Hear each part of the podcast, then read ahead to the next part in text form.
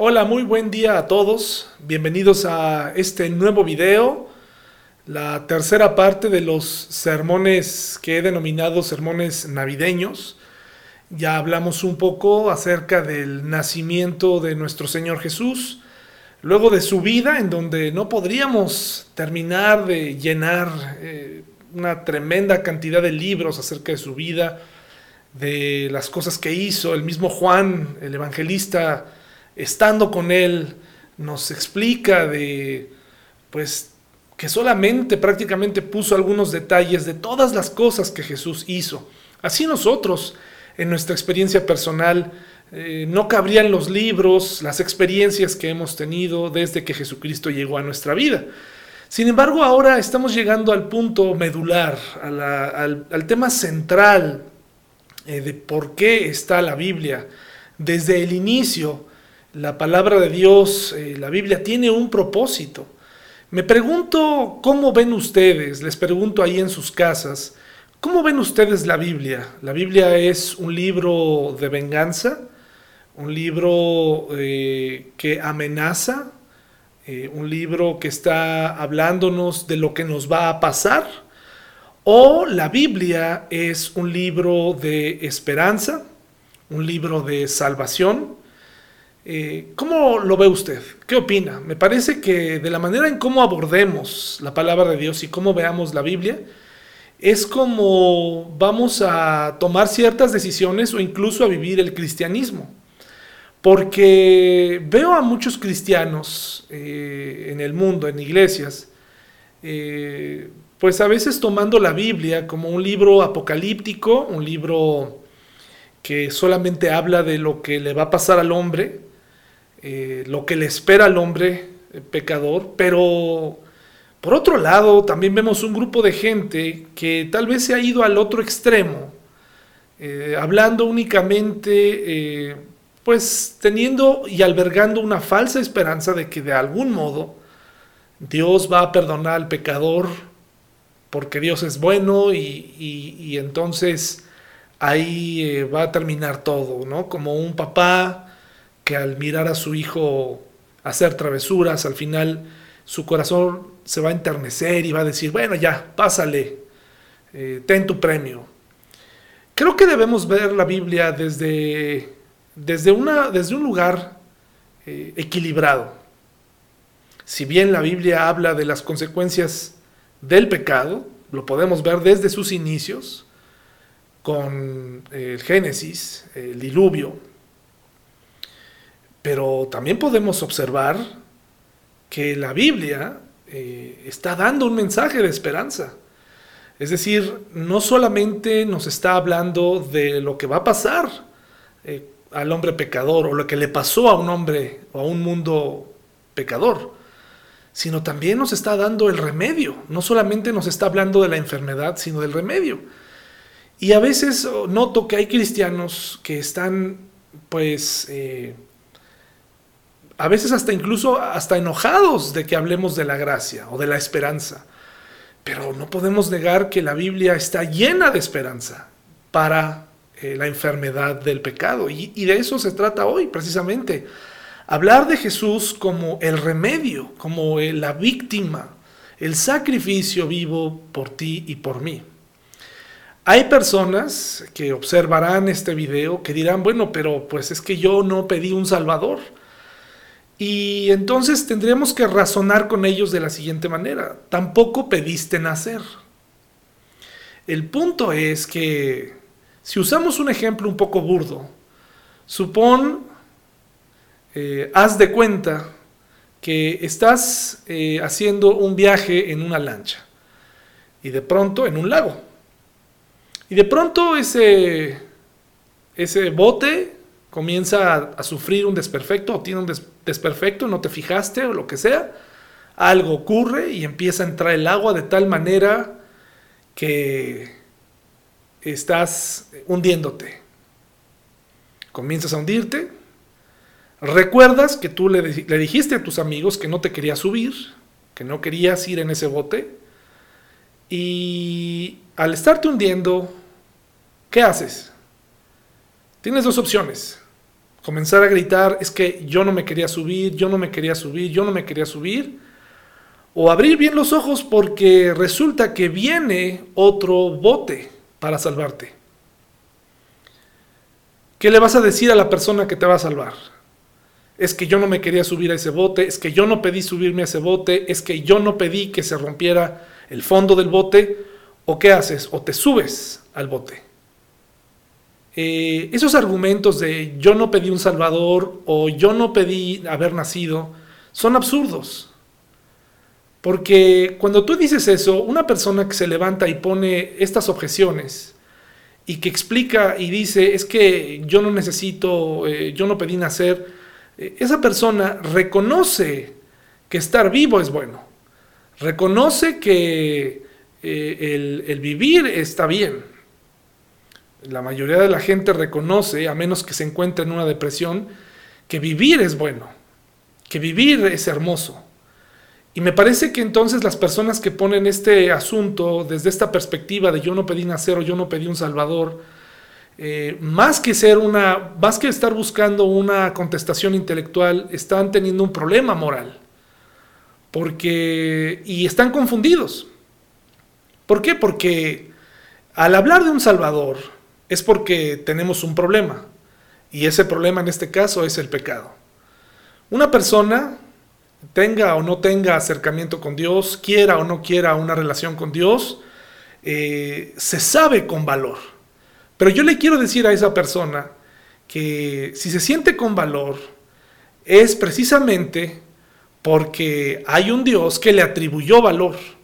Porque si no existe Dios, tu vida no tiene valor porque como dicen algunos ateos, eh, la vida es solamente un eh, suceso o una, un accidente.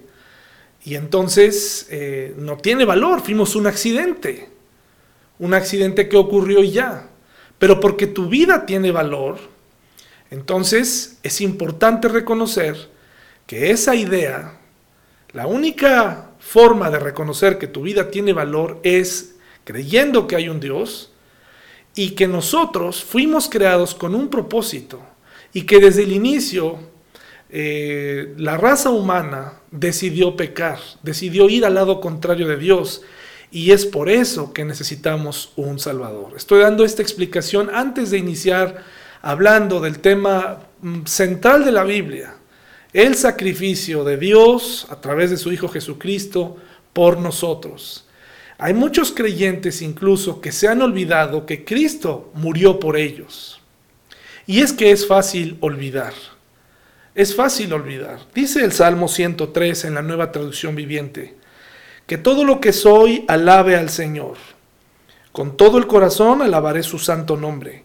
Que todo lo que soy alabe al Señor, que nunca olvide todas las cosas buenas que hace por mí. Él perdona todos mis pecados y sana todas mis enfermedades. Me redime de la muerte y me corona de amor y tiernas misericordias. Colma mi vida de cosas buenas. Mi juventud se renueva como la del águila. Vemos a David el autor de este salmo, en el Salmo 103, del 1 al 5, hablándonos de su experiencia con Dios. Puede ser que tú digas, bueno, es que yo no he tenido una experiencia así, pero sí has tenido cosas buenas en la vida. No todo ha sido malo, probablemente han sido pocas. El punto aquí es que se nos olvida que si algo tiene valor, si hay algo importante para nosotros, si es que nosotros sentimos amor o, o si es que nosotros tenemos eh, sentimientos, eh, moralidad. Eso no pudo haber sido una idea humana. Eso proviene de Dios, porque de un accidente o de la casualidad no tendríamos valor, no valdríamos nada. Así que, cuando hay una persona que dice no creer en Dios, pero se siente valiosa, eh, lo que no sabe es que está tomando, robando una un concepto que solamente Dios pudo haber proporcionado. Y es que tú tienes valor. Y es que es muy fácil olvidar, como dice el salmista, es muy fácil olvidar lo que Dios hace por nosotros o lo que ha ocurrido en nuestro pasado. Eh, si, el hombre no olvidara, eh, entonces no existirían los monumentos. En cada ciudad existen monumentos eh, pues para la vida de algunos hombres, de algunos sucesos. ¿Usted recuerda uno? ¿Algún monumento que, se haya, que haya estado en alguna plaza? ¿Para qué? Para que los niños, para que la gente voltee a ver y diga, mira, esto ocurrió en tal año y hay una placa ahí, porque es fácil olvidar. Es fácil olvidar y yo le voy a contar un asunto muy personal. Por ejemplo, ahora que estamos construyendo el templo de nuestro Dios, eh, esa bodega ha quedado atrás, ese, ese, ese eh, lugar a los que, eh, los que pudimos entrar y pudimos ver ese sitio de una manera llena de hoyos, el piso con hoyos, el piso eh, eh, incluso, disculpe lo explícito, pero algunos hermanos que nos acompañaron y hermanas la primera vez o la segunda o las veces que lo tuvimos que limpiar, se pudieron dar, dar cuenta que tuvimos que eh, sacar kilos de excremento de gato, insectos, cucarachas, las paredes horribles. Bueno, ahora que el templo ha sido limpiado, remodelado, paredes blancas, que lo vemos hermoseado, reconstruido. Ahora cada vez que voy, eh, quiero ver más avances, ¿sí? Más y más. O sea, quiero ver, por ejemplo, eh, que, que, ya eh, el avance de la semana pasada, pues ya eh, ahora ver el piso, ¿no? Si le faltaba un techo, quiero ver el techo. Y es fácil olvidar cómo estaba aquello. Y sería bueno recordar eh, cómo era, porque así valoraríamos, la pensaríamos dos veces antes de maltratar aquel lugar. Lo mismo pasa con nosotros. Se nos olvida todas las veces que Dios nos ha perdonado, se nos olvida de dónde fuimos sacados, se nos olvida o, no, o fácilmente eh, aquellas veces en las que usamos de la gracia de Dios o que incluso a veces intentamos abusar de la gracia de Dios. Se nos olvida de una manera tan fácil las cosas buenas que Dios ha hecho, tan solo en esta época de, en este año de crisis, pues a pesar de las pérdidas, a pesar de todo, eh, su amor, sus promesas siguen vigentes, aún habiendo experimentado la muerte, tenemos confianza en el futuro. Si tú eres creyente, tienes confianza en el futuro. Sin embargo, es fácil olvidar y volvernos a preocupar y volvernos a este círculo de decir, bueno, Dios estará o no estará conmigo en mi próximo problema, porque así somos. Por eso existen los monumentos, porque el hombre necesita recordar. La Biblia también, Dios mismo sabe, pues Él nos creó como somos. De ahí que por eso cuando el, mundo fue destruido a consecuencia de la maldad del hombre, eh, Dios permitió, haciendo un pacto nuevo con Noé, un arco iris en el cielo para recordarle al hombre cada vez que el arco iris saliera, eh, que no destruiría al mundo por agua otra vez, pero también eh, esto ese arco cumple otra, otra doble función y esa función es recordar las consecuencias destructivas del pecado y a la vez el poder salvador de Dios que ha dejado y que dejó un remanente para sí.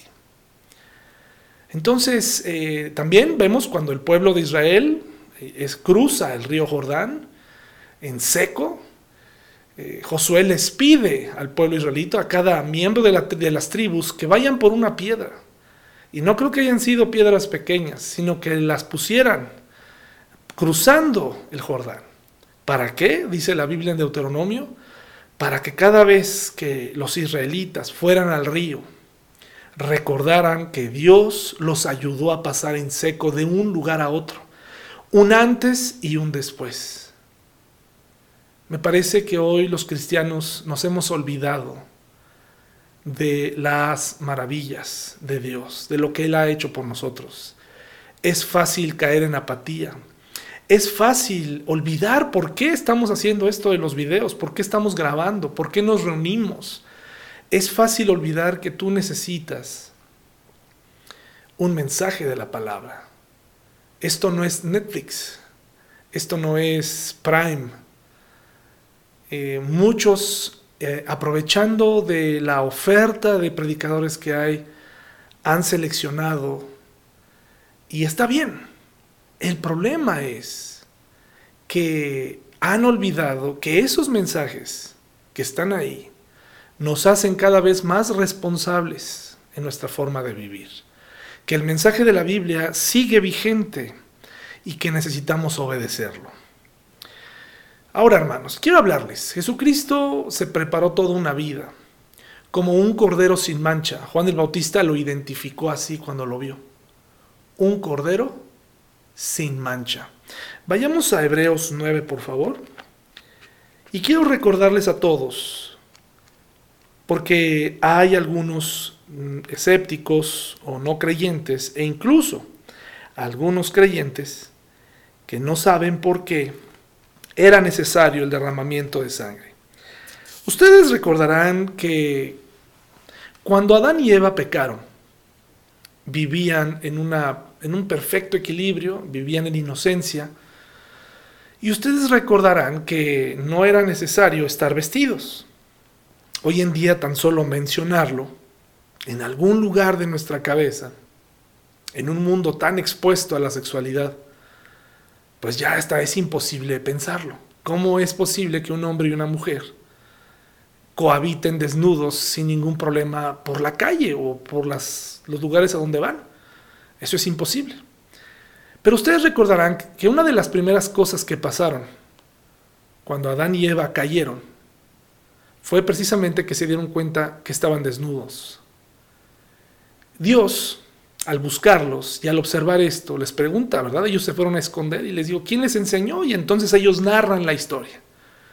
Y ahí es cuando el, el Señor Dios, nuestro Dios, dice que les dio pieles de animales. Aquí se infiere, y tenemos que entender, que se llevó a cabo la primer muerte de un animal para cubrir la falta del hombre, el pecado del hombre y de la mujer los primeros animales fueron sacrificados. El primer derramamiento de sangre por, para los hombres. A consecuencia de las decisiones que tomaron, comenzó el derramamiento de sangre. Mucha gente no entiende por qué esta tiene que ser la vía. La Biblia, hermanos, desde el inicio había dicho y dice que en la sangre está la vida cosa comprobada científicamente. La sangre es importante. Si la sangre se contamina, viene la muerte. Mucha gente dice, bueno, qué Dios tan violento que, pedía sacrificios. Sacrificios animales, no humanos. Ahora, los, los animales tenían su valor. Tenían su valor. No es que no tengan valor, ¿de acuerdo? Pero tenían su valor. ¿Qué quiero darles a entender con esto? Dios quería sacrificar a un cordero o a un animal para darles algo que le pertenecía a esos, sacrificando la vida de estos animales para salvar, para cubrir una necesidad de los hombres. ¿Por qué Dios permite esto? Para mostrarle al hombre que cada vez que ellos pecaran, iban a afectar a alguien más. En este caso, fueron los animales. Pero con el paso del tiempo, fueron afectándose mutuamente y afectando su entorno. Y el pecado obviamente nos separa de Dios. Dice la Biblia que no hay justo ni a un uno, que no hay nadie. Entonces Dios tuvo que crear un sistema de sacrificios que está perfectamente delimitado en Hebreos 9, del 9 al 11. Y yo le invito a que usted lo lea para que usted vea por qué Dios eh, instauró un sistema de sacrificios para el pueblo de Israel. Cada vez que pecaran tenían que sacrificar eh, a un animal. Y esto tenía que ir causando en el pecador, pues que sus actos estaban trayendo consecuencias. Pero es fácil olvidar. Es fácil acostumbrarse a que alguien más pague por mí. Es fácil. Cuando nosotros le damos todo a nuestros hijos, porque queremos darles todo, hacemos de ellos personas que piensan que todo lo merecen y que cuando se casen, la persona que se case también tiene que darles todo lo que ellos piden. Interesante cómo nuestro, eh, nuestra humanidad se acostumbra cómo nuestra humanidad eh, desea más, eh, se le olvida que al pueblo de Israel se le fue olvidando que morían estos animales por culpa de ellos para poder pagarle a Dios. Y entonces, ¿qué, qué ocasionó? No quiere decir que el sistema de Dios falló, solamente eh, la ley exhibía la dificultad del hombre para pagarle a Dios la deuda que ellos adquirieron, esta separación espiritual. El ejercicio de matar un becerro, incluso el sacerdote que tenía que hacerlo, y es muy detallado en Hebreos, porque había incluso veces en donde el pueblo cometía eh, de manera inconsciente, ¿no? rutinaria, y también se ofrecía sacrificio por eso. Había derramamiento de sangre animal para que hubiera una conciencia, una conciencia continua. En primer lugar, alguien está muriendo por mí. Ese animal tiene valor, pero está siendo sacrificado por mí. Se está derramando sangre por mi culpa para pagarle a Dios. Una deuda del pasado. Tengo que dejar de hacer esto. Tengo que apuntar a una vida limpia. Y el sacrificio tenía que hacerse siempre diario, ¿verdad? Cada rato tenía que hacerse. El sistema se hizo rutinario, el hombre se fue acostumbrando, tenía que ser así, tenía que ser un cordero limpio, tenía que ser un cordero que no, no lo que tenían que ofrecer, lo mejor que tenían del ganado. Otra parte que quedaba claro con este sistema de sacrificios es que el hombre tenía precisamente que darse cuenta que era imposible, que no había sangre suficiente para pagarle a Dios ni animales suficientes. Era todo tedioso, difícil, porque además cada vez que lo hacían tenían que recordar mediante una ceremonia. Y la persona que los ofrecía tenía que estar limpia, porque si no moría al momento de sacrificarlo, si entraba de manera equivocada o pecadora o sucia o menospreciando el sacrificio del tabernáculo. Esto que le estoy explicando es muy importante. De ahí viene el, título que, que, Jesucristo recibe de el Cordero de Dios. Por eso cuando Juan lo ve y dice, ahí el Cordero de Dios estaba, al conocer la escritura decía, Él es. Él es el que trae un nuevo sistema. Y aquí está descrito en el versículo 9 de Hebreos 9. Esta es una ilustración que apunta al tiempo presente, pues las ofrendas y los sacrificios que ofrecen los sacerdotes no pueden limpiar la conciencia de las personas que los traen, pues este sistema antiguo solo consiste en alimentos, bebidas y diversas ceremonias de purificación, es decir, ordenanzas externas que permanecieron vigentes solo hasta que se estableció un sistema mejor. Leamos el versículo 11. Entonces Cristo ahora ha llegado a ser el sumo sacerdote por, sobre todas las cosas buenas que han venido, Él entró en ese tabernáculo superior y más perfecto que está en el cielo, el cual no fue hecho por manos humanas ni, por, ni forma parte del mundo creado, con su propia sangre, no con la sangre de cabras ni de becerros, entró en el lugar santísimo una sola vez y para siempre y aseguró nuestra redención eterna. Y aquí viene una palabra muy interesante redención, que es comprar, sacar del mercado de esclavos. Y aquí es donde comienzan una serie de cosas que a la mayoría de las personas eh, pues no les gusta. El reconocer que ese sacrificio fue por ellos, lo hayas pedido o no. Si tú naciste, si tú estás aquí, eres humano, eres responsable. Y ya hemos hablado en otras ocasiones acerca de Jesús. Hemos hablado en este canal, hay videos de su resurrección, videos de su muerte.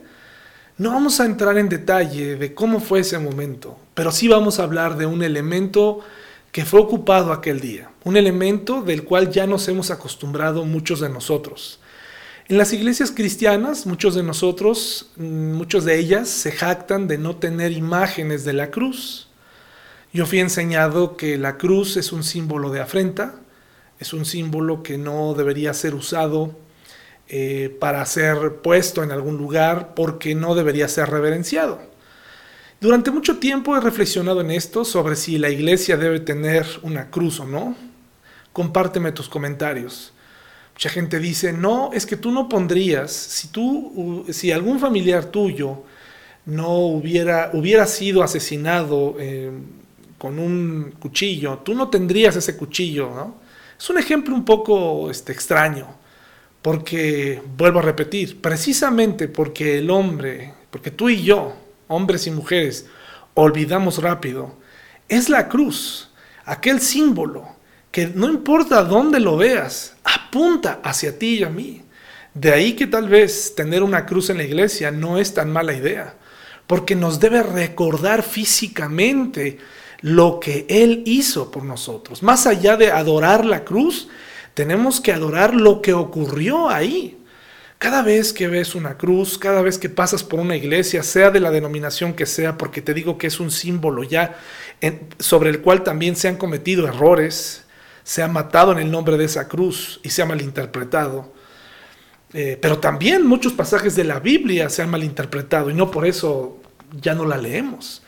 Con este símbolo de la cruz, muchas personas se identifican, nos identificamos, pero también muchos escapan de ella. Y al no verla, al no tenerla ahí como un símbolo, como un, como un recordatorio, a veces nos olvidamos de lo que ocurrió ahí. Todo lo que cambió para ti y para mí. La responsabilidad y nuevamente, tal vez por eso no sea mala idea tener, aunque sea una cruz, en algún lugar, para que nos recuerde. Tal vez en algunas iglesias donde nos podemos jactar de no tener ese tipo de recordatorios o símbolos, podemos a veces olvidar lo que ocurrió y nos tratamos mal mutuamente. Olvidamos la gracia nos enfocamos en hacer cosas todavía más religiosas y le tenemos temor a ese símbolo. Pero tal vez, o al menos a mí, sí me ayuda a recordar lo que ocurrió y todo lo que estuvo en juego ahí. Mateo 10:38, vamos a hablar acerca de la cruz. Jesucristo murió en ella.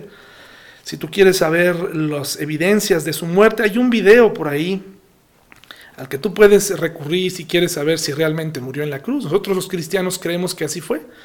Dice Mateo 10:38. Mateo 10:38 dice así, si te niegas a tomar tu cruz y a seguirme, no eres digno de ser mío. Mateo 16:24. Mateo 16, 24.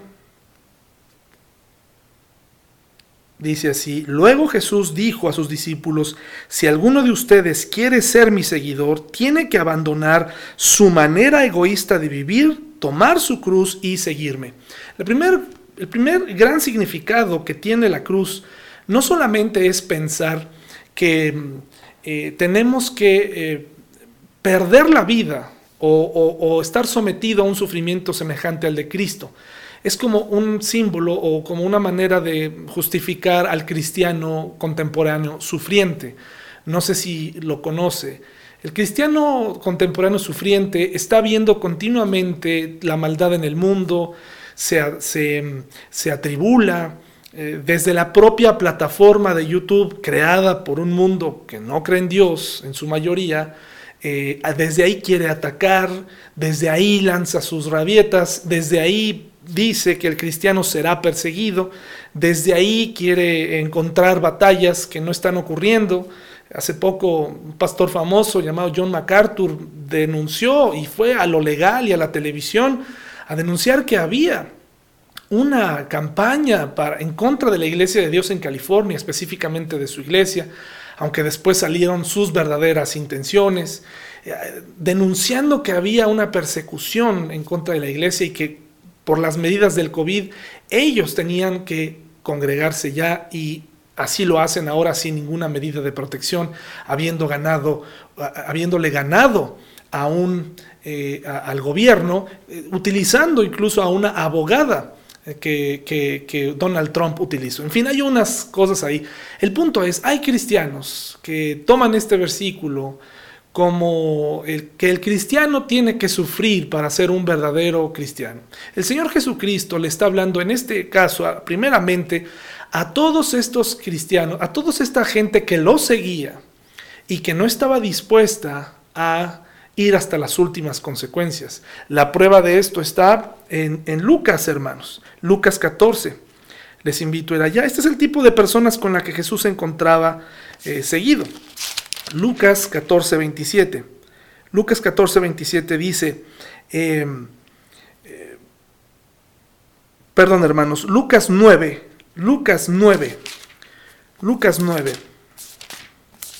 57 al 62. Este es el tipo de personas con las que, con las que él se encontraba. Dice, mientras caminaban, eh, alguien le dijo a Jesús, te seguiré a cualquier lugar que vayas. Jesús le respondió, los zorros tienen cuevas donde vivir y los pájaros tienen nidos, pero el Hijo del Hombre no tiene ni siquiera un lugar donde recostar la cabeza. Y entonces se retiraron unos discípulos. dijo otro, ven, sígueme. El hombre aceptó, pero le dijo, Señor, deja que primero regrese a casa y entierre a mi Padre. Eh, Jesús le dijo, deja que los muertos espirituales entierren a sus propios muertos. Tú debes ir y predicar acerca del reino de Dios. Algunos piensan que lo que Dicen algunos, es que qué eh, falta de sentimientos de Jesús porque su papá eh, eh, iba, estaba a punto de morir. No necesariamente eso es así. Lo que pasa es que este hombre quería esperar a que sus padres murieran, en este caso su padre, poderlo enterrar. No sabíamos si el padre estaba enfermo o no, aquí no se dice nada de eso. Sencillamente él lo quería enterrar en este sistema de patriarcado era muy importante para los hijos pues, ver ¿no? Eh, eh, que sus propios hijos cerraran sus ojos, ¿no? literalmente, y enterrarlos. Entonces, no necesariamente es que el papá estuviera agonizando y que Jesús le dijera, ok, tómate dos días, ve y entiérralo y regresa, ¿no? Era más bien, Señor, yo estoy convencido de lo que tú dices, entre comillas, pero dame tiempo, este, ya tarda, en dos o tres años eh, ya mi papá va a morir y entonces ahora sí te sigo. Hermanos, eh, por eso Jesús le dijo, no, no, no, no, no, si es ahora o nunca.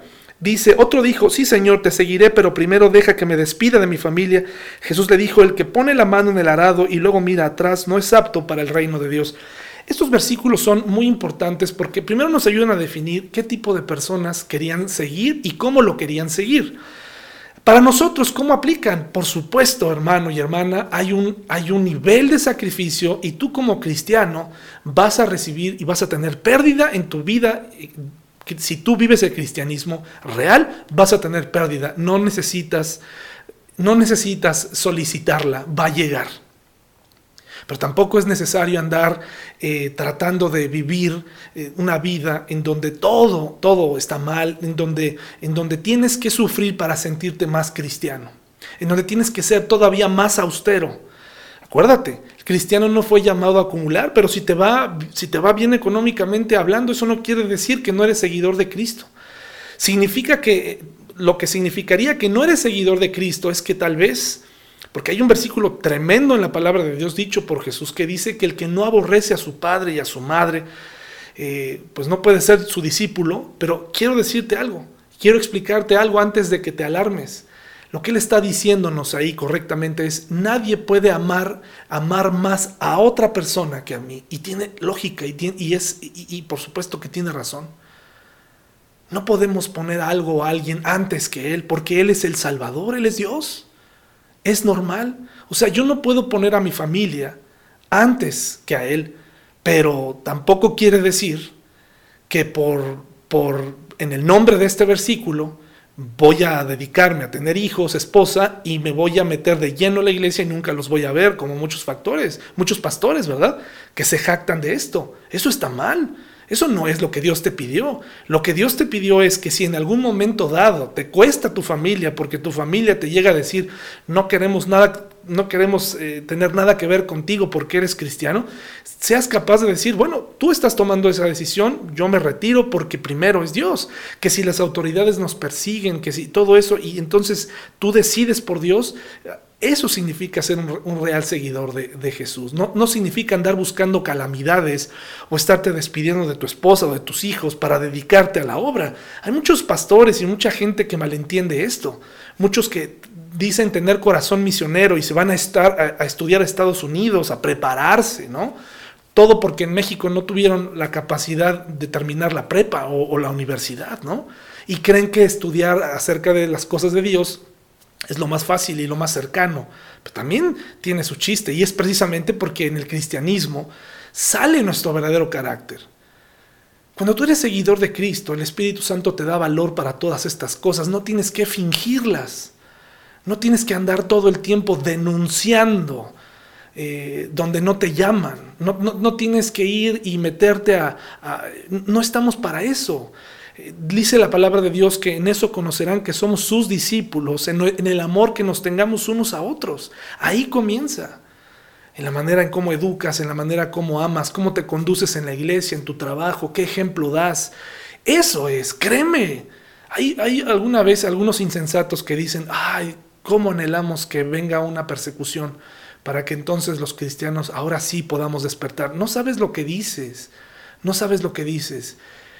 Un verdadero seguidor de Cristo no necesita aparentar que estaría listo o, decir que estaría listo para ser perseguido. El Espíritu Santo te va a dar el valor. Un verdadero seguidor de Cristo ante la corrupción, ante las cosas que ocurren, ante la injusticia, sabrá cómo reaccionar. Si el Espíritu Santo está activo en su vida, si no está apagado, dirá no a esto, esto no está bien. Pero no significa que de ahí en adelante ahora yo me voy a dedicar a atacar sectores o minorías, ¿no? O, comenzar a, dar mis puntos de vista en donde que nadie me los pidió. empezar a hablar antes que vivir. Yo tengo que hablar y tengo que vivir principalmente. Mucha gente se ha dedicado y eh, muchos pastores famosos están llegando a decir que el mundo primero tiene que darse cuenta de eh, que primero tenemos que darles las malas noticias, así dicen ellos, y se jactan de este, de este razonamiento. Dicen, al mundo las malas noticias primero, te vas a ir al infierno, y luego ya la del Salvador. Eh, yo difiero mucho de esto, y nuevamente, ¿cómo ves tú la Biblia? ¿Es un libro de esperanza? Es un libro, Jesucristo dijo, yo no he venido a condenar al mundo, y si Él no vino a condenar al mundo, entonces, eh, ¿yo a qué vine?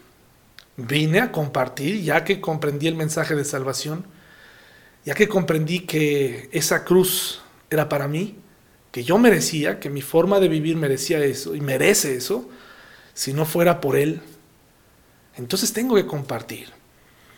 Entonces este, este, es el tipo de seguidores que nos encontramos, ¿de acuerdo? Seguidores informales, seguidores eh, de momento, de emociones, personas que se acercan a Jesús porque pues es su porque les cae bien, porque es lo más cercano al catolicismo, porque muchos de ellos andan eligiendo su fe, pues, pues porque les gusta el ambiente, porque saben que en algún momento de necesidad van a recibir ayuda, pues que se ha, se ha rumorado que los cristianos se ayudan mutuamente, etcétera, etcétera.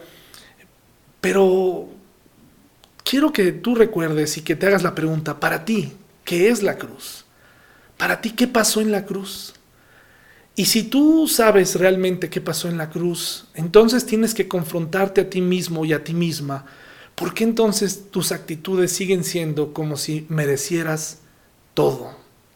No solamente en la iglesia, cuando, como en, la, en la manera en cómo hablas o cómo te comportas, las cosas que exiges, lo que haces o dejas de hacer, sino también hacia Dios tienes una actitud como de hijo predilecto.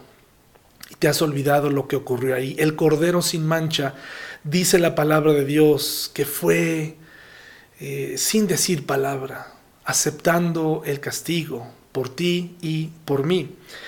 Eh, quiero leerles Primera de Pedro 2.24, por favor. ¿Qué es la cruz para ti?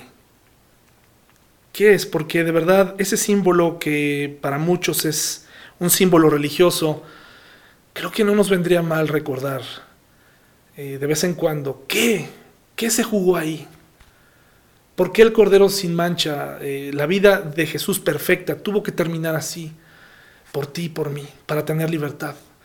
Eh, el cristiano sufriente hoy en día no se permite sonreír, se jacta de, de no hacer ciertas festividades, ¿no? Se jacta, se goza de sentir que sufre en el nombre de Cristo, todo porque en su, el día que se case no va, no va a tener mariachi. Se jacta de ser espiritual por eso, por invertir un montón de horas ¿En serio eso, eso es lo que te define a ti? ¿E, ¿Eso, eso, fue, ¿Eso es lo que te define como cristiano? ¿E, ¿Esa festividad? Ese, ¿Eso realmente es eso? Qué perdido estás, hermano y hermana. Eso no debería ser. Esas son cosas superficiales, porque haces cosas peores. Eh, si algo está pasando en este mundo cristiano es que están proliferando dos tipos de cristianos. Los cristianos hipsters, liberales, totalmente lejos de toda doctrina, y los cristianos fariseos. ¿De cuál eres? Yo quiero ser un cristiano, un seguidor de Cristo, alguien que reconoce que es pecador, alguien que no, no va a tratar de aparentar lo que no es. Mira lo que dice Primera de Pedro 2:24. Dice así, él mismo cargó nuestros pecados sobre su cuerpo en la cruz, para que nosotros podamos estar muertos al pecado y vivir para lo que es recto. Por sus heridas ustedes son sanados. Antes eran como ovejas que andaban descarriadas, pero ahora han vuelto a su pastor, el guardián de sus almas. 1 Corintios 1:17. ¿Qué ocurrió en la cruz, hermanos? Voy a leerles unos versículos. Para ti, ¿qué es la cruz? ¿Qué significa? ¿Qué pasó ahí? En serio, eh, Jesucristo lo único que te hace hacer es no escuchar cierto tipo de música, eh, andar de traje todo el tiempo, eh, dedicarle un montón de horas a la semana y escuchar un montón de sermones. Eso es todo lo que te provoca. Y honrar a tus padres no te lo ha provocado. amar al prójimo, terminar y, tus estudios y entregárselos a tus padres en forma de agradecimiento, eso no te lo ha provocado. Eh, cambiar tu forma de hablar, tu forma de pensar, tu forma de juzgar. Eso no lo ha cambiado, solamente ha podido cambiar el Señor y te ha revelado qué películas ver y cuáles no ver, eh, qué música escuchar y qué, no, música no escuchar, porque todas estas cosas que estoy mencionando eh, que se pueden quitar y poner son áreas grises. Pero hay cosas que relatan y que hablan más de nuestros frutos y es la actitud en cómo vas a enfrentar. Yo no voy a enfrentar este mundo a bibliazos, hermanos, ni condenando al mundo, ni parándome en una plaza, acabándome a ciertos sectores. Quiero ser más inteligente y quiero acercarme a esos grupos y quiero, por supuesto, pedirle a Dios que me dé valor para vencer cada día todas aquellas luchas que aún están en mi vida. Jesucristo murió no nada más para definir qué es lo que sí debemos hacer o no, definió nuestro estado eterno, nos dio oportunidad. Dice 1 Corintios 1.17, hermanos, 1 Corintios 1.17.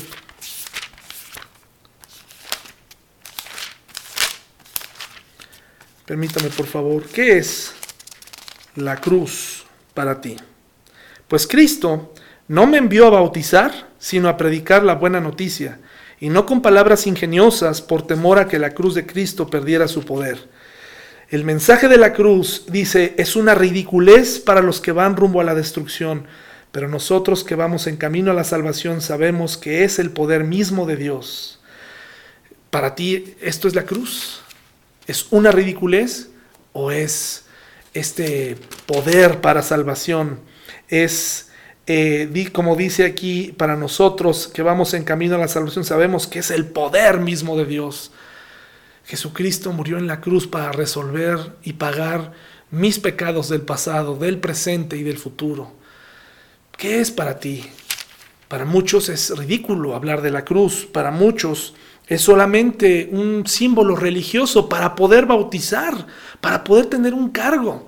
Es increíble que en el nombre de la cruz se, bautice a una persona, en el nombre de Jesús, pero que se olvide después cómo tratar a las personas, cómo tratar a los que nos rodean. E, es increíble, eh, hermanos. Eh, Colosenses 1.20. Colosenses 1.20. Colosenses 1:20 dice así, y por medio de él Dios reconcilió consigo todas las cosas, hizo la paz con todo lo que existe en el cielo y en la tierra por medio de la sangre de Cristo. ¿En dónde? En aquella cruz. En aquella cruz reconcilió todas las cosas y me dio a mí la responsabilidad de reconciliar a los demás. ¿Cómo puedo ayudar a reconciliar a los demás desde la exhortación todo el tiempo, porque debemos exhortar, pero todo el tiempo. Debemos denunciar, pero todo el tiempo. Debemos alzar la voz, pero todo el tiempo, hermanos. Me parece que hay un camino más excelente y es el camino del amor y de la gracia. Eh, Colosenses 2.14, hermanos. Colosenses 2.14. Dice así.